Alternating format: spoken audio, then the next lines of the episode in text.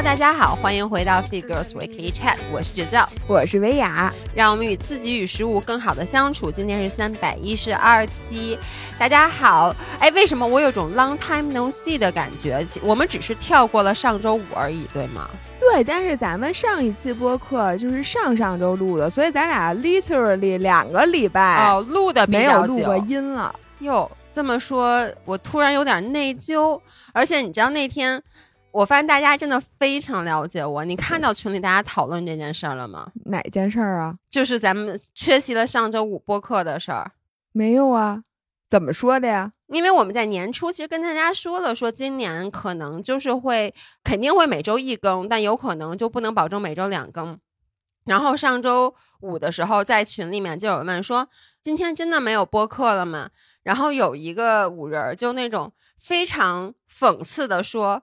说那个，嗨，我现在都已经习惯了，他俩经常间歇性断更，然后呢，底下人就开始说说，哎呀，那是没有播客的日子，我好难熬呀。然后那个五人就说说，我建议你们多关注一些其他的播客，不要把所有的这个就是听的这个寄托都放在这个播客上，说要不然的话，你们以后就会说就不要养成这种习惯。他说你们要广撒网。然后呢，底下有一个人就说。咱们说这个千万别让姥爷看到，不然姥爷会焦虑的。然后我就看到了。然后呢，老伴儿，你说什么了？我就跳出来说，我说对不起，我说因为我没有录音筒，我没有录音笔，所以这周因为其实上周五是想录的，但是因为一农刚刚来嘛，我没有录音笔。然后我又觉得我们之前那几次没有我们两个都用录音笔的那个质量就不是特别好。我是为了让质量超过数量，我是为了大家好啊！是是是是是，你不用那么委屈，老伴儿，你没欠我没有委屈，我不是。委屈，但是我真的当时就觉得啊，我果真是焦虑了。大家太了解我了，天哪！像这种 conversation，我跟你说，我一概都看不到。我觉得我现在自带这种就是屏蔽。这种让我焦虑的事情的一个滤镜，但是你知道吗？是因为每一次他们不管聊什么啊，他们觉得我不想看到，他们都会说小点声，别让老爷看见。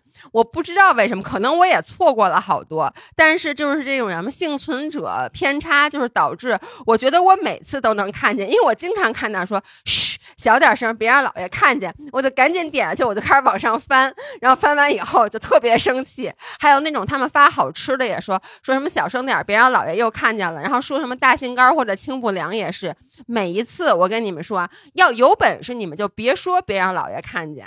你们这么说，你们到底是什么意思？因为你们虽然没有艾特我，但是你知道你们那话就是我能看见的，他能跳出来的。你下回就直接搜索“老爷”俩字儿，这样你就可以一次性的 binge watching 所有 提到你的话，然后一发现全是不好的。全是让你焦虑的。让我先给大家解释一下啊，现在姥姥在北京的家里，嗯，守着一杯红葡萄酒。然后我电视上呢，现在暂停着，嗯，因为呢，我今天从下午四点半开始，现在是九点钟啊，我一直坐在同一个位置，就把懒人沙发都坐的贼烫了，就没挪过窝，就一直在看《Emily in Paris》这个特别肥皂的肥皂剧的第三季美剧。对，但是呢，我真的现在深陷其中不可自拔，就是我不可救药的爱上了。Emily in Paris 剧中的两个男主角儿，就是那个 Gabrielle 和那个 Alvy。然后我现在在脑子里一直在他们两个当中二选一，就是我到底应该跟谁好？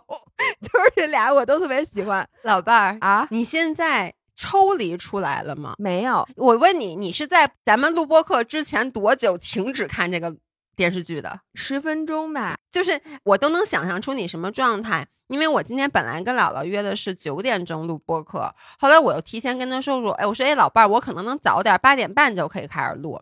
然后呢，到了八点二十九的时候，姥姥就给我发一个，说我准备好了。但是那个时候，其实你的心里是希望我能再拖一拖的，对不对？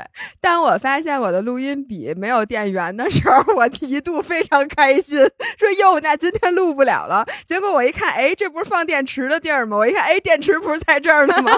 然后我又很失望。所以朋友们，我在这里请，如果你看了《Emily in Paris》，如果你也被这个两个。其实有好多个男的都特别帅，包括什么那个 Mindy 的男朋友，反正有好多好多帅哥。然后，如果你也觉得他们特别帅的话，请你一定要给我们评论一下，然后告诉我，就如果是你的话，你跟谁好？请大家给我评论一下。当然了，我知道这会影响。不是我问你跟他好，他跟你 好吗？那我先跟他好再说。你这问题太扎心了，有你这么说话的吗？什么叫我跟他好，他跟我好吗？我发现，嘿。你每次到了春节之前，你就不是你了，张薇雅。就是我记得之前好几年，我觉得你现在这状态，就感觉你上次第一次在见到了宁浪别野的我，然后你说老伴儿，你怎么在这边状态这么奇怪呀？就跟你在北京状态不一样。我想说，你临近春节，你这两天你嘛呢？我恋爱了吗？不是，你不是自律吗？你不是不看你？哎，你记不记得曾经你在某一期播客里面，你还批判过？你说就是说，现在很多电视剧其实就是女生的 porn，通过一些那种所谓的那种虚假的那种制造幻想的爱情，什么霸道总裁啊，又这个又那个的，让女生陷在里面不能自拔。然后呢？什么荒废正业？你当时还批评了我们的一个朋友，你现在跟他们有区别吗？那你也不能阻止我看破儿啊！我看点破儿，我怎么了？我中年妇女，我也没犯法，我也没杀人，我就看看黄片儿，怎么了吧？就是我怎么了？我就是现在要看肥皂剧，我还刚买了四袋小胡桃呢！我告诉你，就就就在我那篮里。然后朋友们，哎。我我非常惊讶的发现，很多人没吃过小胡桃。对我也是，我简直惊呆了。他们都怎么长这么大的呢？我觉得可能这个不是一个特别大众的坚果吧，也许。但我从小过年，我们家都会吃，哎。所以我很不幸的发现，自从我就是最近频繁的提起小胡桃之后，不少咱们的五人都去买了小胡桃，然后呢就掉入了一个 陷阱，因为很多人好像都开始痴迷于 吃小胡桃了。我跟你说，只要一弄，我不知道他们吃没吃过。他首先那天干了两件事儿，他回到宁浪别野，发现他之前买的六袋 popcorners 只有一袋了。然后呢，我就跟他说：“你不能再买了，因为基本上这六袋都是我吃的。”然后呢，他就说：“哎，你买年货了吗？”我说：“咱们家这么多吃的。”他说：“不对，他说是春节大年三十儿，咱们看春晚上吃的的东西，你买了吗？”然后呢，他就自己就开始打开手机说：“我不然买点小胡桃和大杏干儿吧。”我就觉得。就是他已经被咱们 不是，我想问你们家厕所谁刷呀？对，我就跟他这么说，就已经深深的毒害了。后来我说你不能买小胡桃，因为我也特别爱吃小胡桃。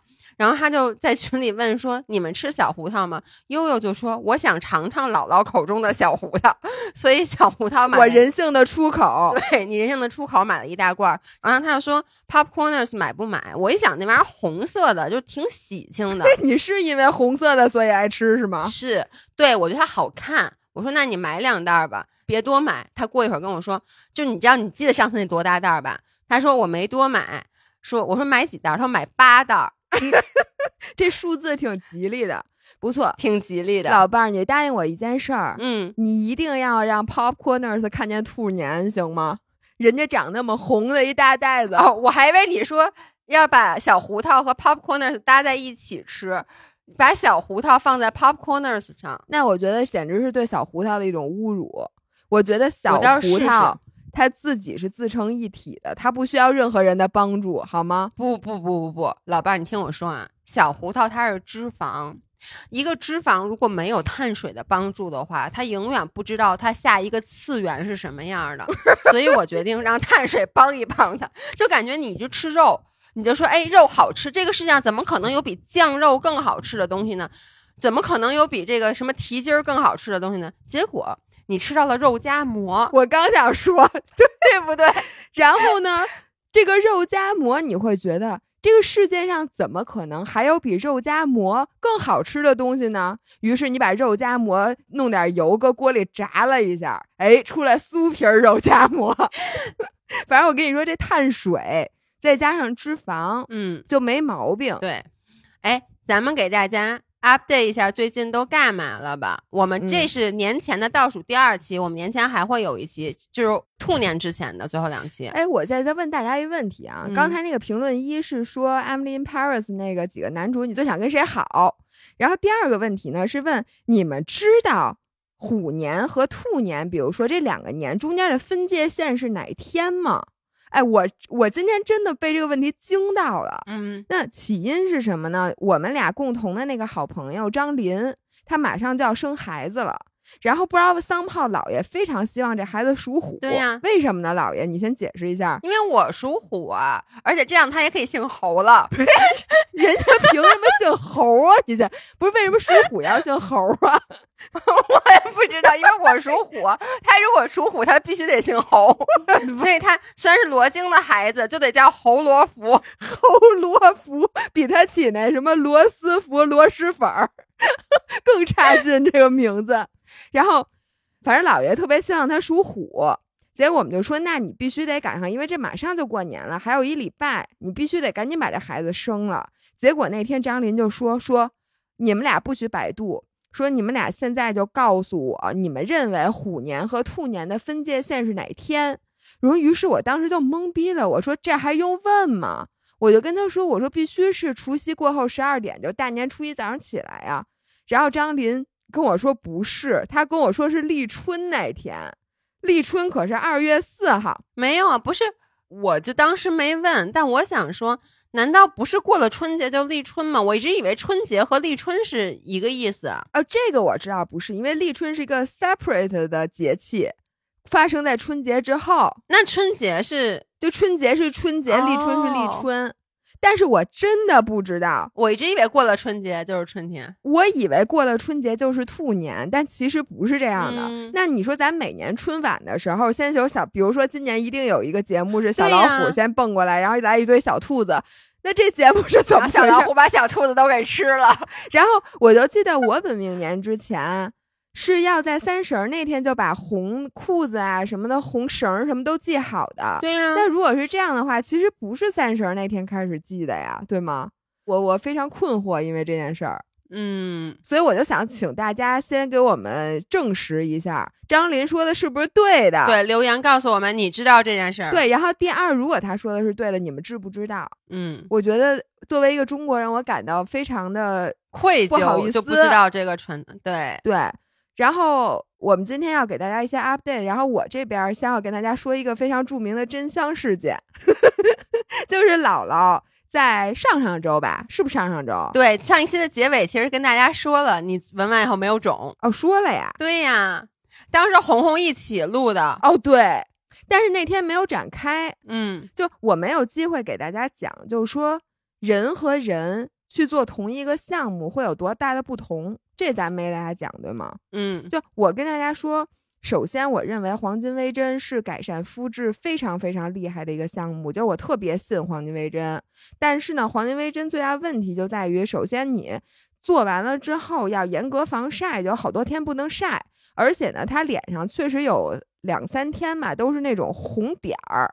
就感觉你就像刚打完水光一样的那种红的，要两三天才能退。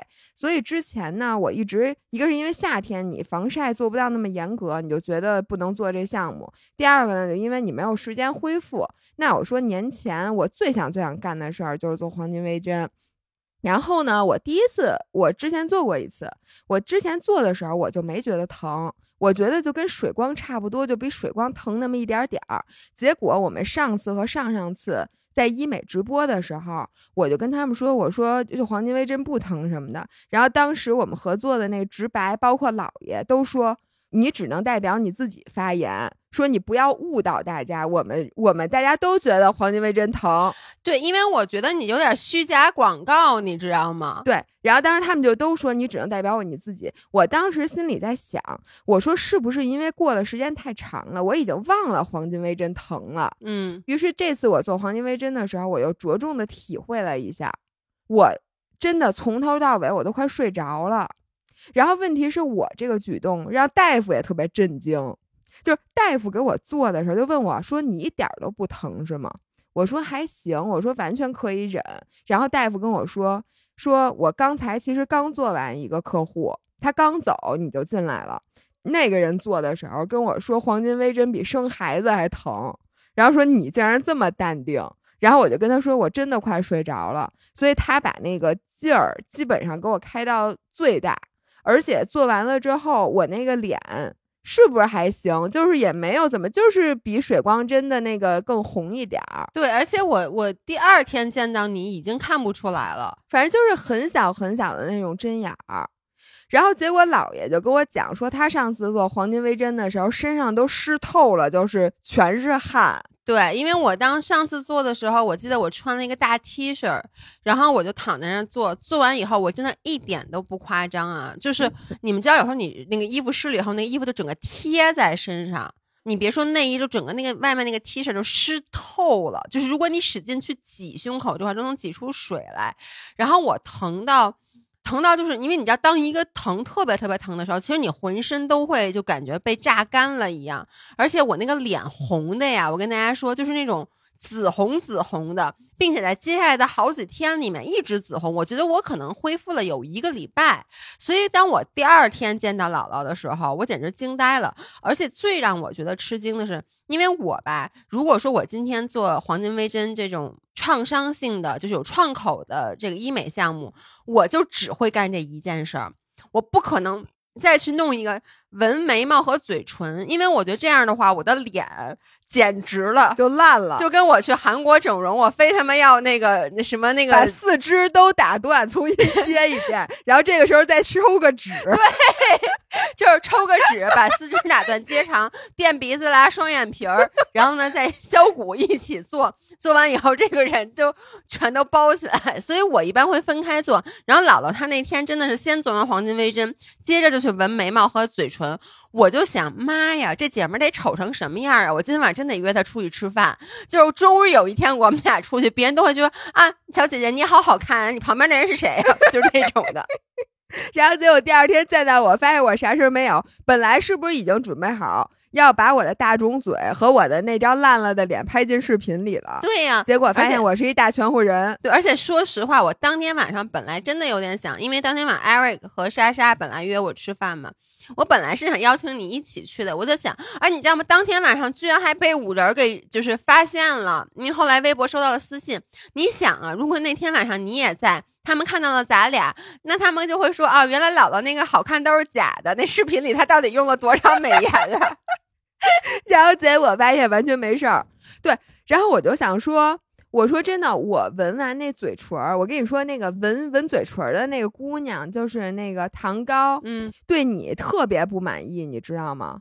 就是因为他觉得你以一人之力摧毁了整个行业，是，就是当你作为一个著名的博主，在网上发了一组你纹完唇之后那嘴那样的那个照片儿，他觉得从此之后 中国一半的纹唇师都要失业了。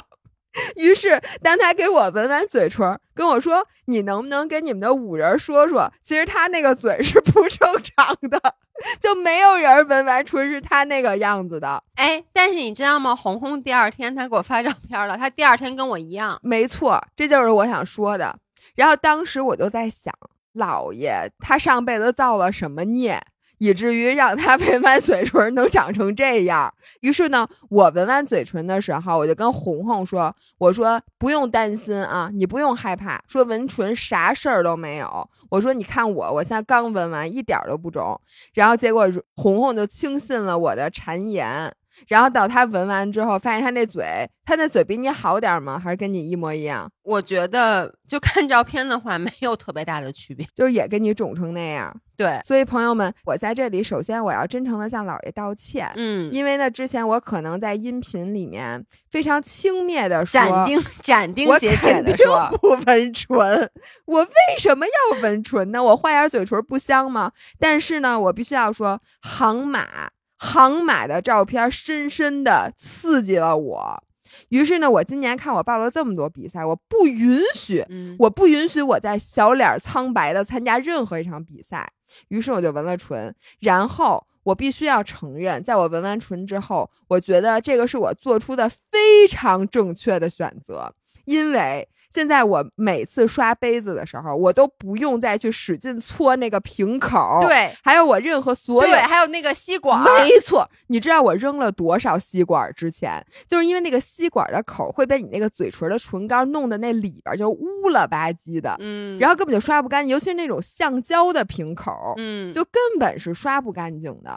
然后，并且你知道我的嘴唇唇印儿蹭脏了我多少件衣服的领口，因为本人脑袋非常大，所以我每次穿脱衣服的时候，我都无法做到那个领口不从整个脸上蹭过去，所以呢，就每次那个领口上都会有嘴唇印儿。嗯而且现在我再也不用在比如说那个跟人聊天儿啊什么的，呃或者吃完饭或者喝完咖啡之后，发现自己没带唇膏的时候，非常懊悔，嗯因为你再也不用担心自己的唇色不是娇艳欲滴的了。所以呢，幸子我纹了唇，我这两周。已经成功的推销了好几个人，我说让他们去纹唇，所以我以一己之力，我以一己之力又复兴了这个行业。根本不是。你知道有多少人看我冲浪的照片，说姥爷在水里面玉面红唇，说好想纹个唇。哎，我想知道“玉面红唇”这四个字儿到底是你自己先说的，不是还是是某一个五人在有一次我发的微博底下评论说：“哇，老爷这个玉面红唇简直太美了！”我告诉你，当时我跟悠悠一起，悠悠一定在听这期音频。当时我跟悠悠一起拍的照，然后他虽然冲的比我好，但你看他那灰头土脸的样子，再看我玉面红唇，我跟你说美的不得了，水中一条美人鱼。我天，好，好，我觉得。我觉得这五人形容的好，以后“玉面红唇”这个词，我不允许这个词再形容任何一个人，只能形容，只能形容你们姥爷我他嗯他，这 什么玩意儿？所以这是一个真香事件。嗯。来，姥爷有什么 update？我我我能说这件事儿了吗？我能先把咱俩那事儿说了吗？哇塞，你说的跟咱俩结了还是离了？你说吧。我想给大家 update 一个故事，就这个故事其实是发生在新年。然后呢，我上一次其实在这事儿刚发生完的时候，我就想录这期播客，我就跟姥姥说，然后姥姥当时就，你是为什么不想录呢？当时我当时的情绪还有没有完全的平复，然后我觉得你也没有完全平复，我怕咱俩录着录着吵起来，你知道吗？不会，我觉得咱俩只会录着录哭起来，好吗？啊，因为我不会哭的吧？我会吗？你当时都哭了呀？呃，那是当时，但是后来呢，我就想起来，我说这人怎么这样啊？矫情我多，好啊！矫情死！我觉得我特别特别的伟大。哎呦我我觉得我简直是一个情绪管理大师，以及沟通大师，以及问题解决大师。我呢？你啊，你你好 lucky，你有我这样的一个各种大师作为朋友。来大师，来大师，快讲吧。对我给大家讲一个故事，是这样的：前段时间我跟姥姥吵了一个架，并且那个架我我觉得挺大的，因为你觉得这算咱俩吵的比较大的架吗？嗯，算吧。咱们俩都没有床头吵架床尾和，咱俩可是隔了一夜的，第二天下午才和好的。这个对咱俩来讲，已经算是非常长的一次吵架了。对，然后呢，这个吵架就是是起因是这样的。我们新年姥姥不是来了万宁嘛，然后在宁浪别野。后来回北京的时候，我们是一起回的。然后当时呢，我在飞机上，我就觉得我和姥姥因为下了车以后肯定都要打车嘛，然后我们两个家离得挺近的，大概就是三公里左右的样子。我当时就心里默认我们两个一定是一起回家的。所以下了飞机以后呢，我就去找，因为姥姥没跟我坐一块儿，她坐在前面，然后我就追上去，就问她，我说：“哎，那个我话还没说出口，姥姥就说了一句说：‘哎呀，我得赶紧打车了。’然后我就说：‘我说可是我还有行李呢，就因为我托运了行李，她没有托运行李。’然后姥姥看着我就说：‘啊，咱们还要一起走吗？’然后我就说：‘你不跟我一起走吗？’然后姥姥就说。”可是我不托运行李，就是为了能早点回家呀。然后我当时，我我都无法形容我当时那种感情。当时我当机立断，没有做出任何的反应，因为我觉得这个对于我来说太 shock 了，我一时间无法接受。于是我就说，嗯，我说那那行吧。然后我扭头就要走，人姥姥说：“你着什么急？你行李又没出来呢。”然后呢，我都没有等他这话说完，我就扭头走，然后一边走一边就特别特别委屈，然后我真的巨生气，然后呢，我就生气到其实 不是你从这里，嗯你先让我插入一下我的 version，嗯。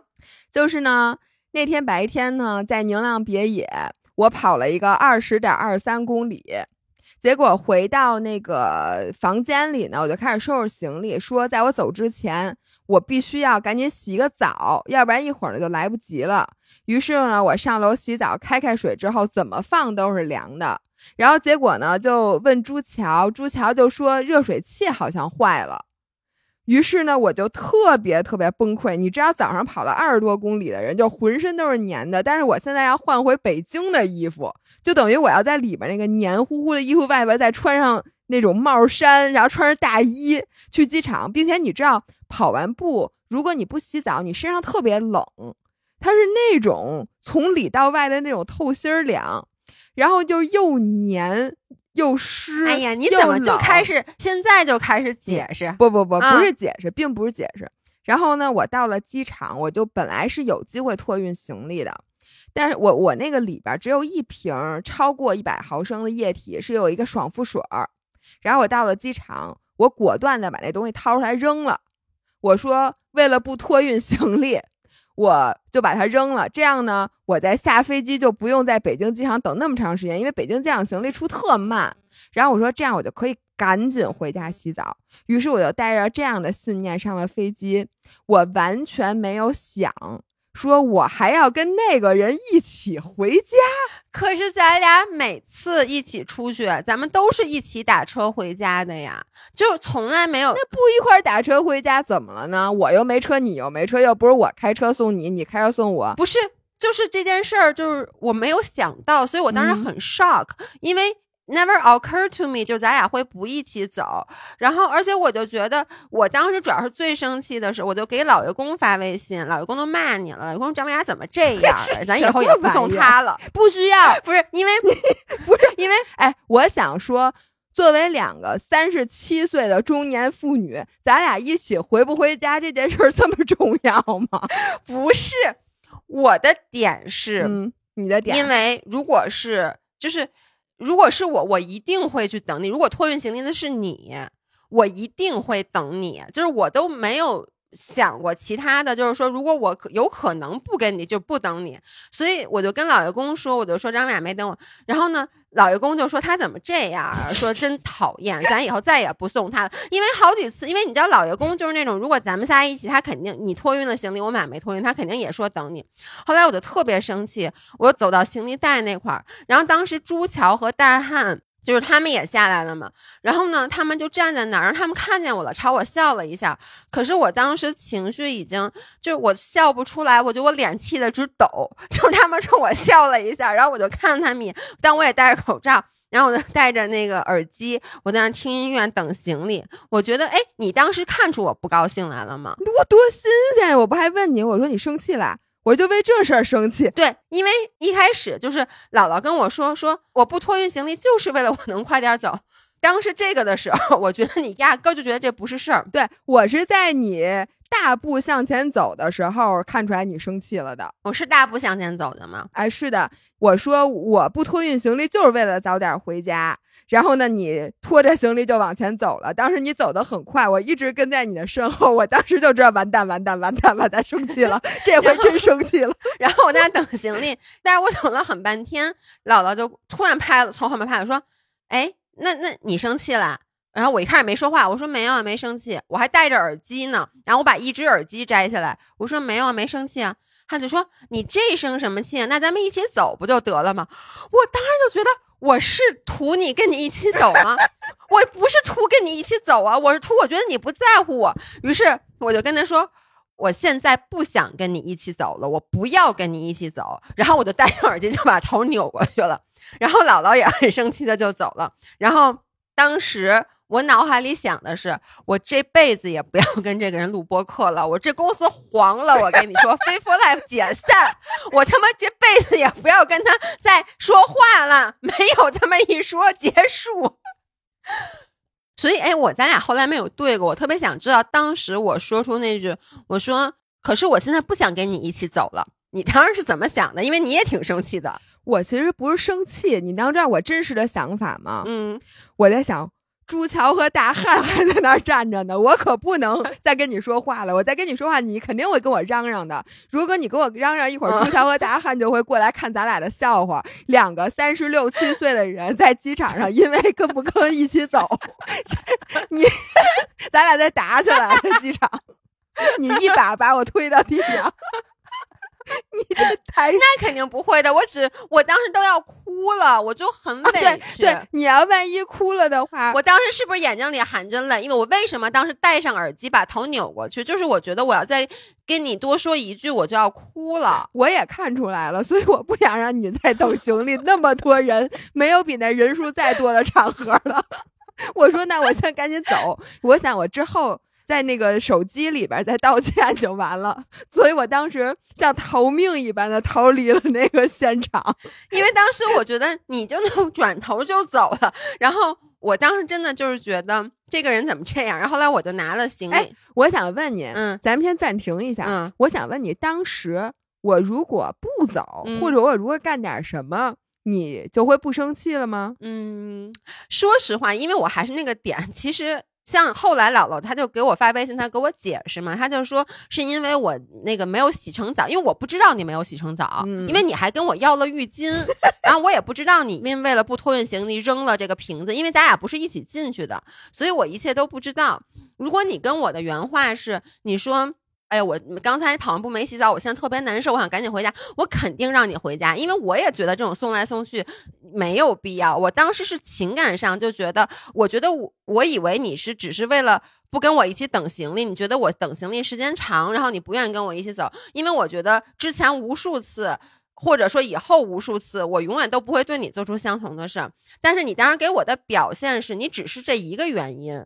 嗯如果你当时跟我好好说，我肯定会说，那你赶紧回家。或者你你当时不说你不舒服吗？那我肯定会说你赶紧回家就洗澡。但我当时不知道，然后呢，我就很生气。后来在车上的时候，我就。我就在想，你到底会不会给我发微信？然后我有点想把你微信删了，但我觉得我不可能把你微信删了。我都这么大年纪了，不能再干这种幼稚的事情。你自己也知道啊，我都怕把你把咱微博删了。我当时 看你那样儿，我跟你说，我晚上真看了一眼，我看我们微博还在不在了。然后呢，我就后来就故意的把手机给静音放在包里面，然后我就一直在回家。然后到了家里面。然后我就拿出手机，就发现姥姥当时已经给我发了好多那个话，那意思就是说你别生气了，说我我其实是什么原因。其实他给我解释完以后，我已经没有那么生气了。但当时我没有立刻回复他，是我当时特别的累，我觉得我现在的情绪不太好，我很怕我当时如果立刻现在啊，就是说他刚给我回复，我又跟他回去，可能就会有一个不太好的。情绪上的交互，所以我刻意等了很久。就是我是吃完饭，因为我当时也特饿，就是我觉得我当时的很多愤怒也来自于饿。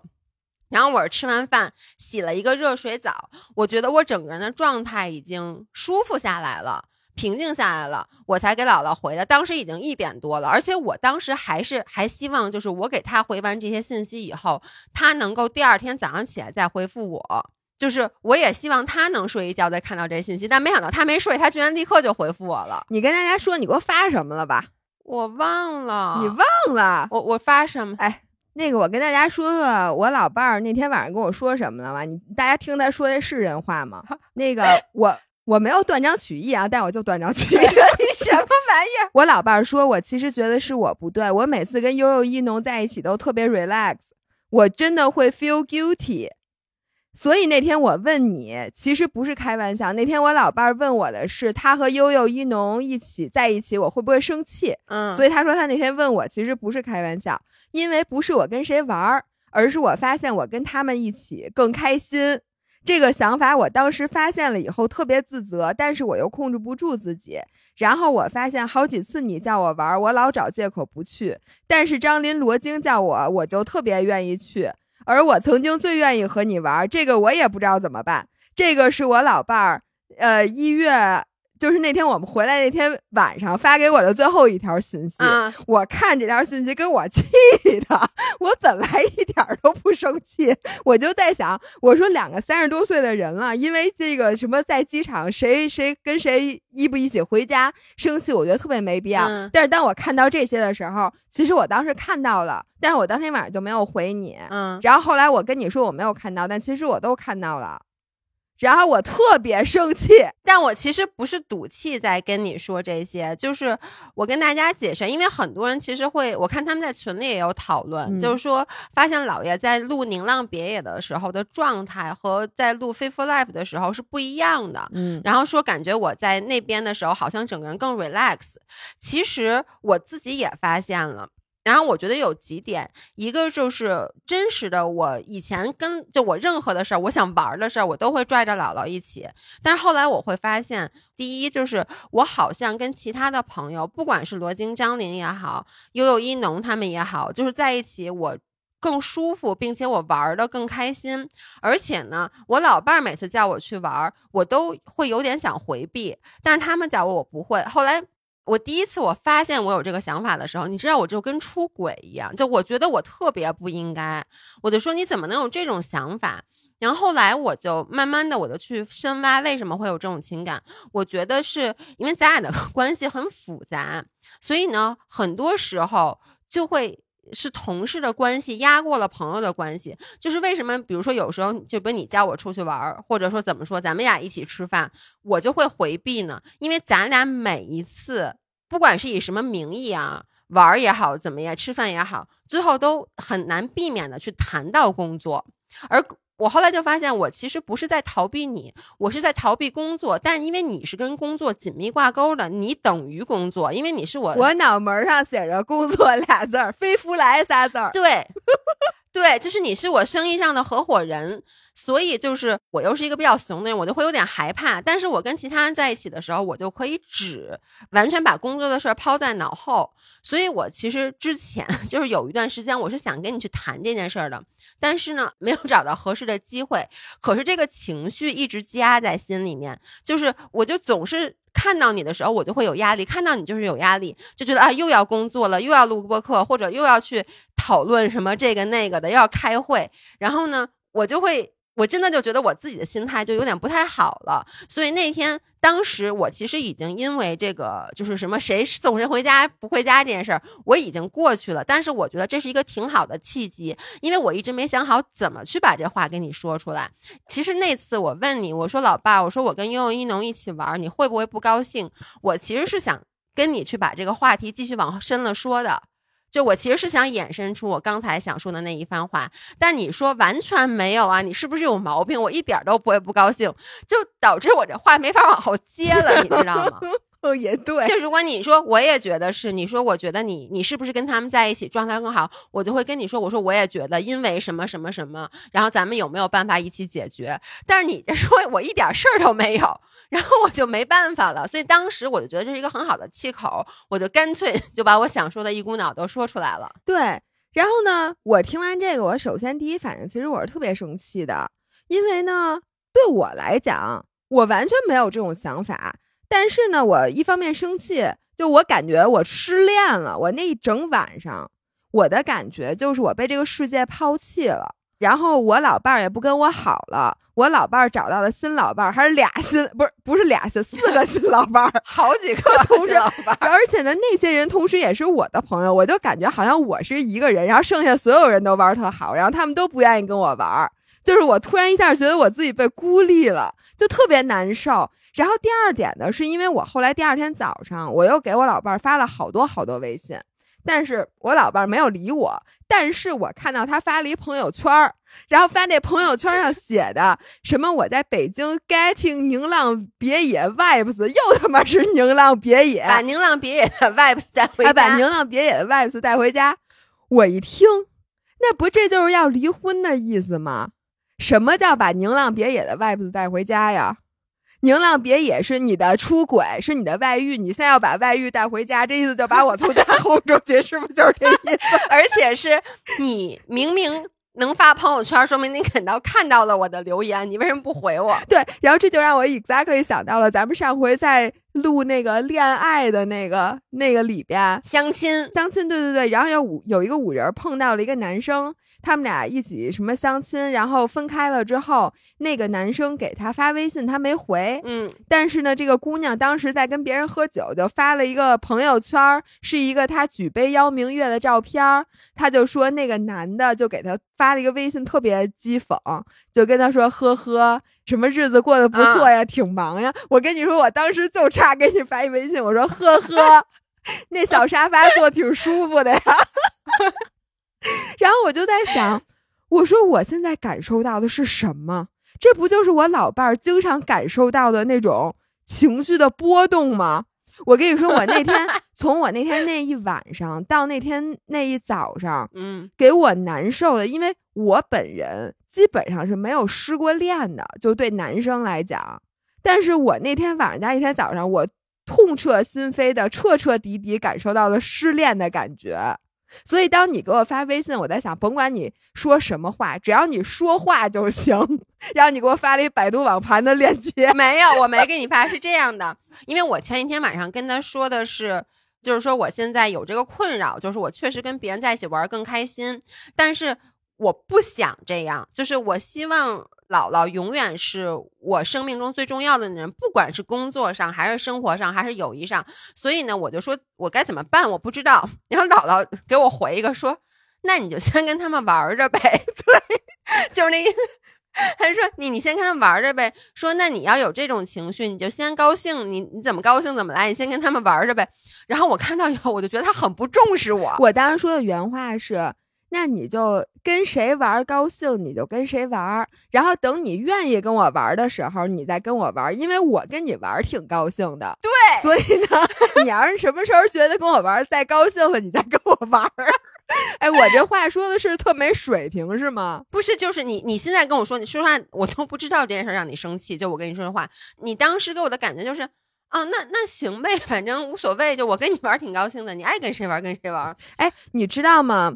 这个预测了，就是如果我有一天被分手，就是比如说，如果我和一个男生在一起，嗯，呃，如果他有一天跟我说说咱俩别在一起了，我觉得咱们俩应该分开。你知道我是那个绝对不会问原因的人，嗯，就是我就会说哦，那行，因为我觉得既然你已经有这个想法了，就你既然能都能把话这这话说出来，嗯，我觉得原因对我不重要。并且呢，我认为就算我知道原因了，这个问题也解决不了。我就是那种人，就我就觉得，那那这件事，那那那你要说分开，那就分开了，那我就赶紧自己 move on。嗯，所以对于你，就是咱们俩这个关系，我同样我处理的时候，我就不觉得这问题有有招儿。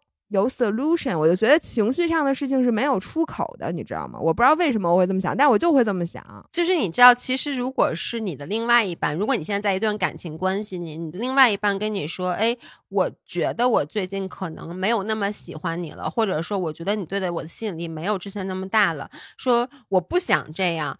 我觉得其实有时候他是真诚的想跟你沟通，就是。他确实是觉得，我希望咱俩一起努力。就比如现在咱们遇到了一个问题，那这个问题我先比你意识到了，或者这个问题可能是我的问题，但是我希望你能陪我一起解决。那如果碰上你这样的人，那可能就说，那你要对我没感觉，那分手吧。但其实他可能是有很多解决办法的。我真的不善于挽救关系。就我就觉得那就算了，就我就是这么一人，你知道吗？所以 I'm so lucky to have you，大师。对，情绪大师，情绪大师最好还得自己解决，自己解决自己抛出的问题。我给大家讲我这边的故事啊，就姥姥发完那句话，看了以后，我是很伤心的。我其实不是生气，我就是有点伤心。我觉得，我就说我这话，我其实很想说，一直没说出口。现在我说出口了，真的希望咱俩能一起解决。但是你怎么？一点想跟我一起解决的意思都没有。然后呢，他接着过了一会儿又说说老伴儿什么那个，你把那个什么什么照片什么发网盘什么的。然后呢，他又说了一些其他跟工作相关的话。我当时没有立刻回给你，有两个原因。第一是。我觉得我想回你，就是我想先把百度网盘链接回给你，因为这是你希望我做的事儿，这是一件工作上的事儿。我希望先把你工作上让我干的这件事儿干完，然后呢，我同时，你知道我发完那个朋友圈，我其实坐在那个沙发上，我一直在思考，就是怎么办？就是我自己提出的，我说我不知道该怎么办。那我想怎么办？我想好了以后，然后呢，我但我在那儿想的时候，我是没有拿手机的。然后我想好以后，我一看手机，我老伴儿给我发一大堆，我从来没见过他说话这么幼稚。他说：“哎，你怎么这样啊？”他说：“你都发朋友圈了，我怎么感觉我跟失恋了一样啊？我跟你说，我这辈子还没被甩过呢。说你怎么不跟我说话呀？就是我觉得。”他从来没有这么跟我，我当时看到这个我特高兴，我能说吗？因为我觉得这才是你真实的情绪。然后呢，你在找什么是吗？我在找我当时跟你说那那一大堆话，我觉得特别像一个高中的人谈恋爱的时候说的那种话。你给大家读一下。呃，我就说的是，我说不是，我为啥有种失恋的感觉？我他妈还没被人甩过呢，我感觉被人。分手了，然后这个时候，我老伴儿说出了一句非常重要的话。他说：“我昨天想了一晚上，我有两个提议。这个就是大师之所以是大师的高明之处了。”对，因为我确实很想了半天，因为我就坐在那想，我说你你心里赌气，说我这辈子再也不要跟张伟雅录播客了，怎么可能呢？你这辈子怎么可能不理他呢？那你还是要理他的。然后呢，我就说，我有两个提议。我的第一个提议是，我觉得啊，因为那天我悠悠一农还有我和老伴一起在录播课的时候，录完播课，悠悠和一农就说：“你们俩说话怎么像吵架一样啊？”然后我就想到，其实之前也有一些人说我们俩在一起说话特别容易呛呛，就是说话有点激烈。其实大部分时候是没有的，但是有少部分时候，我后来就开始在那自省，我觉得我有时候是诚心的。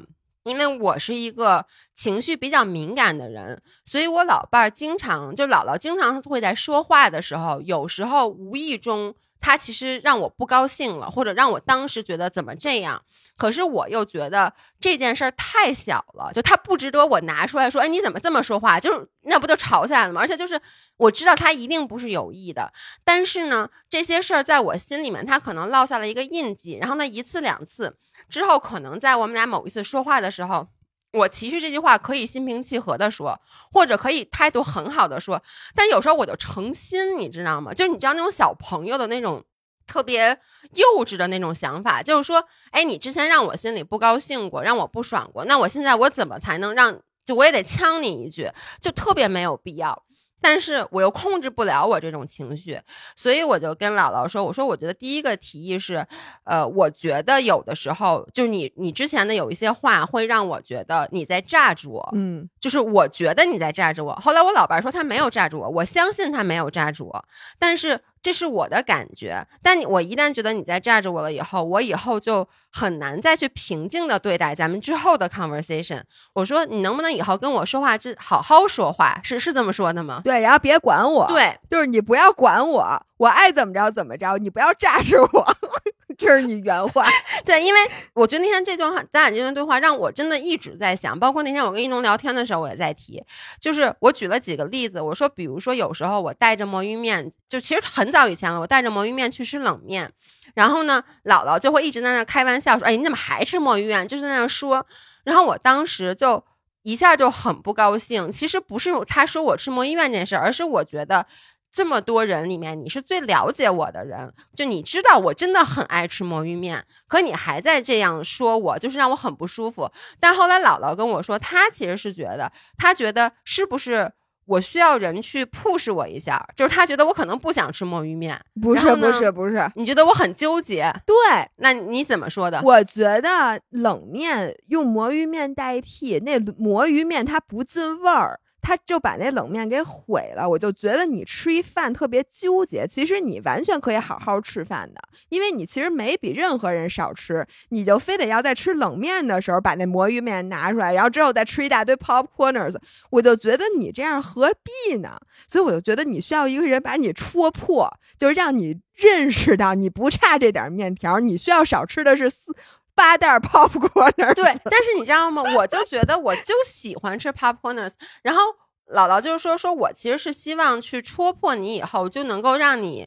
发现真实自己想要什么。后来我就跟他说：“我说其实你发现没有，很多时候我们是不需要被人戳破的，因为如果你的每一件事儿，你做的每一件事儿，你背后的想法也好，或者你的潜意识也好，你本来不需要去意识到它，但是被人戳破了以后，你这个人就会活得很累，而且是没有必要的。嗯，这个我承认。对，然后姥姥就跟我说：“那以后能不能你也不要老说我卷，说因为我没有意识到这件事儿，就是我跟你说是这样的，我们俩一起吃饭，然后呢。”我不会因为姥姥吃的少，如果这个东西我很爱吃，我吃的少，但是我的确会有一种，他已经那么身材那么好了，他已经那么优秀了，而他还那么自律，然后呢，我跟他一起吃饭的时候，我就是会有压力，多少会有一点压力。那有的时候，如果这个东西我很爱吃，如果是 popcorners，这个压力它就。打不过我对这个食物的欲望，那有时候这个食物我没那么爱吃，可能我就会有压力。然后我真的从来不知道的是，原来他在每一次跟我吃饭的时候，他会努力的多吃，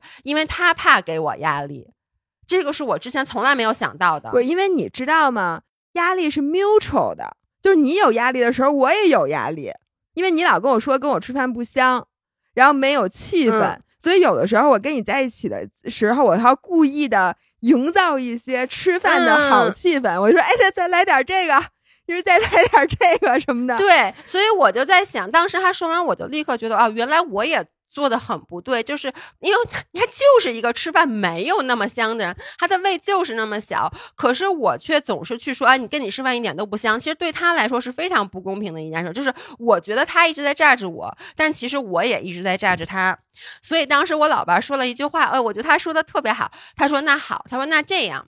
他说：“因为我们先承认一个前提，就是我们是彼此的 lifelong partners，就是一辈子的伴侣，对不对？”我说：“对。”他说：“那我们就这样，以后我们对对方都不再 judge，就我们不再去评判对方的任何行为，即使有些行为是你不认可的，我们看破不说破，就让对方做自己。”然后我觉得当时我特别特别的感动，然后这个就是我的第一个提议。然后我当时就说：“我说好。”我当时就跟他说：“我说以后反正就是你跟我说话，我希望你能。”态度好一点，因为我毕竟是我爸的女儿。即使我今天跟我爸说了一天，我说你心能心眼能不能不要那么小，你不要在乎别人怎么跟你说话。但我其实也因为姥姥有时候她说话，她真的没有意，但是我就会听了以后，我觉得她这个话没有尊重我的社会地位，就是她，就她没有尊重我。的我作为他合伙人，或者我作为他最好的朋友的这个身份，但他其实没有注意到，然后他就说好，然后他跟我说，那我也给你提一个要求，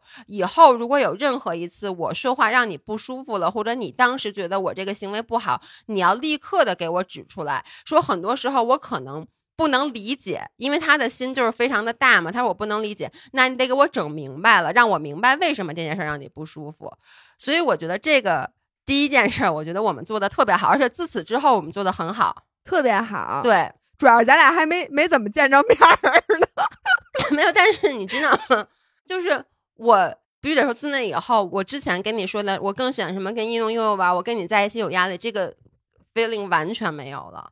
而且我每次给你打电话也好，咱们后来一起去吃饭也好，我又找到了，就是上高中和咱俩没有一起合伙，就是原来大学毕业以后咱们一起出去玩那种感觉，特别特别的好。这是第一个。然后第二个，我跟他说，我说第二个我想到的解决办法，就是因为我们两个的身份现在是没办法改变的，就是我们俩肯定是绑定的，特别特殊，对，就是既是最好的朋友，又是合伙人，然后我们很难将生活中说工作和生活完全分开。我所以，我希望咱们以后这样，就是至少每两个月，是吧？我当时说的是，嗯，就至少每两个月，我们要有一个 friendship date。就是朋友，就友谊的约会。然后在这一天里面，我们两个不能讨论工作，并且不拍 vlog，因为我发现我们俩只要在一起的时间，两个人都会忍不住的拿起手机去拍 vlog。但其实你在 vlog 里面，你再真实的展示自己，你那个手机一拿起来，其实就是会有改变，你的心态会有改变，你的行为会有改变。嗯，主要关键你的心情就没有那么放松了。对，因为你就在想，那我拍了这个，那接下来我拍什么呢？因为你这 vlog 它得接着。对吧？对你有的时候就会为了视频效果去做一些你本来可能不想做的事儿，然后会强迫自己是的，支棱起来啊，或者什么的，那样你的状态就变了。所以说，咱俩现在其实已经尽可能的很自然了，但是问题是你还不能百分之百嘛。对，所以我就说，我希望以后就是我们每两个月至少有这么一天，我说咱们提前，咱们约好这个时间，约好了以后，那天谁都不许放鸽子，不管多大的事儿，谁都不许放鸽子。然后我们这一天不录播客，不拍视频，不讨论任何工作的事情，就做单纯的两个最好的朋友。然后当时我说完这个，我自己都觉得好感动。你说完这个之后，我拿着，我一边拿着手一边一边我眼泪歘一下就下来了，给我哭的呀那天，嗯，就我不知道为什么，我就巨感动。我觉得这可能也是我这辈子第一次成功的挽救了一段恋情。不，咱俩。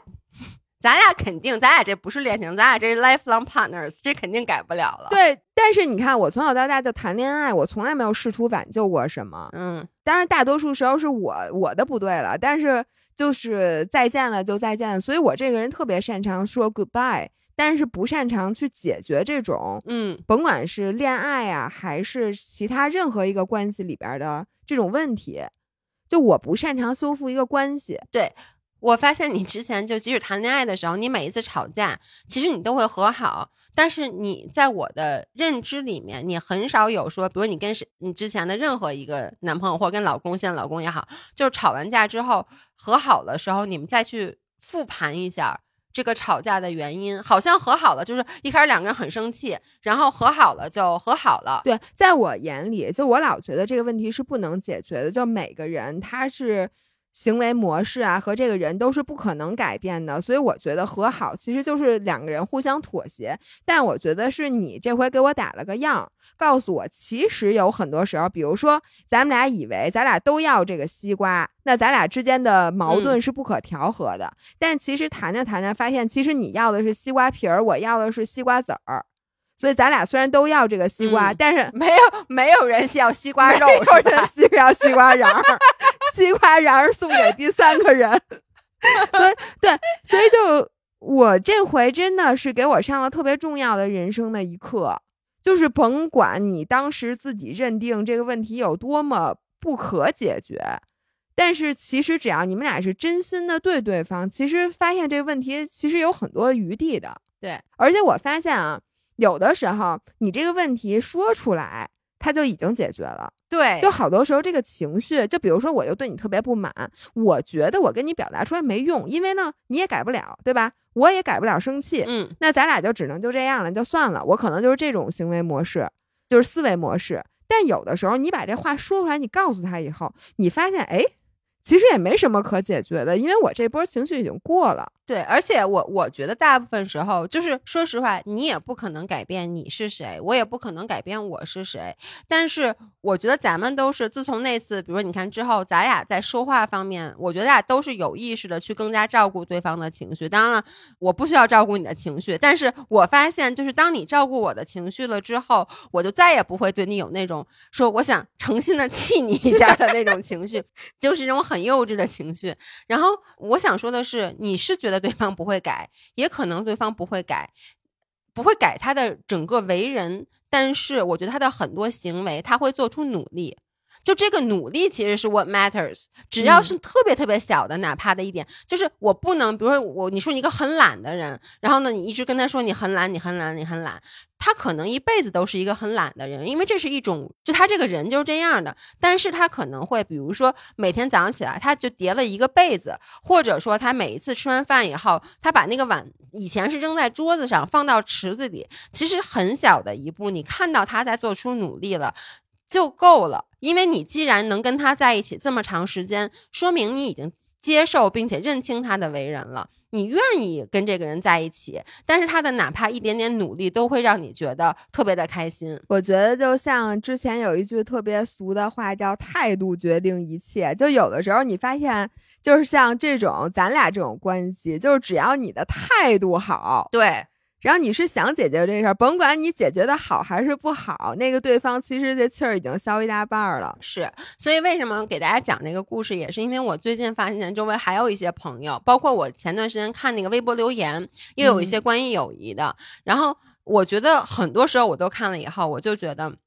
你当时一定要把这个矛盾给梳理清楚，包括我知道我现在有一对朋友，他们之间的矛盾可能已经过，就是他们两个依旧是非常非常好的朋友，但是呢，其中一个朋友有一个心结，这个心结是很久以前的，两三年前的，他当时没有勇敢的表达，他当时觉得就跟你的想法一样，他当时觉得说我说了也没用，事实已经是既定的事实了，我说出来了只会就觉得我在抱怨。那不如我自己去消化这个情绪，但是其实他心里面一直还是会有这么一件事儿，他没有 closure。然后我就说，那你现在可以去解决。但我他说的也对，他说这件事儿已经过去快三年了，就是我已经错过了最佳解决的时机。我现在再把这件事儿拿出来说的话，就大家的情绪都已经不在那个点上了。是，我觉得解决一个问题最好的时间就是趁它的热乎，就趁它还没过去。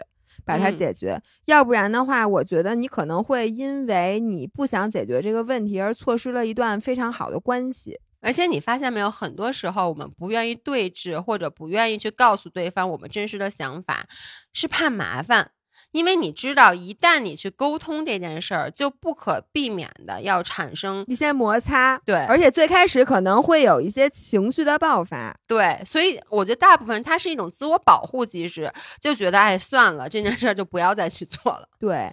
所以呢，姥姥姥爷给你们打了个样。嗯，如果你听完了之后觉得特别感同身受，你一定也想起了你身边的一个人，然后你和他之间的那个问题。如果我们俩刚才的对话让你心中浮现出来一个人的话，我觉得 now is time，对，可以去找他说一下。好了，这就是我的故事。行，那其实我们还有一些其他的故事，那我们就不妨留到下期吧。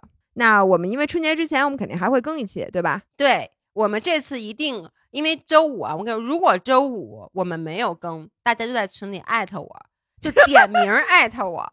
可以点名艾特我，阴阳怪气的说：“嗨，他俩间歇性断更也不是一次两次了，以后别把所有的赌注都放在他俩身上，多关注关注其他播客，其他播客也很好听，可能听多了你就不愿意听他俩了。你这句话是按字儿背的，是吗？背这么清楚？哎哎，最后你不是要跟大家那个啊说一下，咱俩得奖了哦？对，忘了忘了忘了，得了两个奖。这样，我先说，我先说第一个奖，嗯。”第一个奖是我们感谢大家给我们投票，我特别特别的感动，因为前段时间不是有一个微博的年度运动 KOL 嘛，然后呢，我就鼓励大家去给我们投票。我说实话啊，我我本身虽然我一直说我说我说我要当 KOL，我是当年度 KOL，但其实我一直都不在乎这件事儿。我当时去做这件事儿，只是希望增加大家的互动，因为我知道大家去投这个票，可能每天就会想起我们。可是我很感动的是，首先真的大家把我们投成了年度 KOL。真的是一每天十票，每天十票的投，这是第一。第二是，你知道在这几个跑步群里面，每天早上会有人大家喊，就把那链接发下来说，又是为姥姥姥爷投票的一天。我虽然说我没有在很群里面去表示对大家的感谢，但是我真的非常的感动，真的在此谢谢大家。因为我们知道，其实投票这个事情有多么过时，有多么不招人喜欢，大家有多么烦这件事情。对，但是我们仍然感谢大家。在如此讨厌投票这个形式的时候，还是去给我们投了票，我也特别特别感谢。那其实我们今年播客得了很多奖，包括之前的那个 CPA 第一届中文播客奖，我们就拿了年度最佳体育播客，是在我在上海的时候去领的奖。然后这个我都忘了跟大家感谢大家对我们的支持。然后另外呢，我们也是喜马拉雅的百大。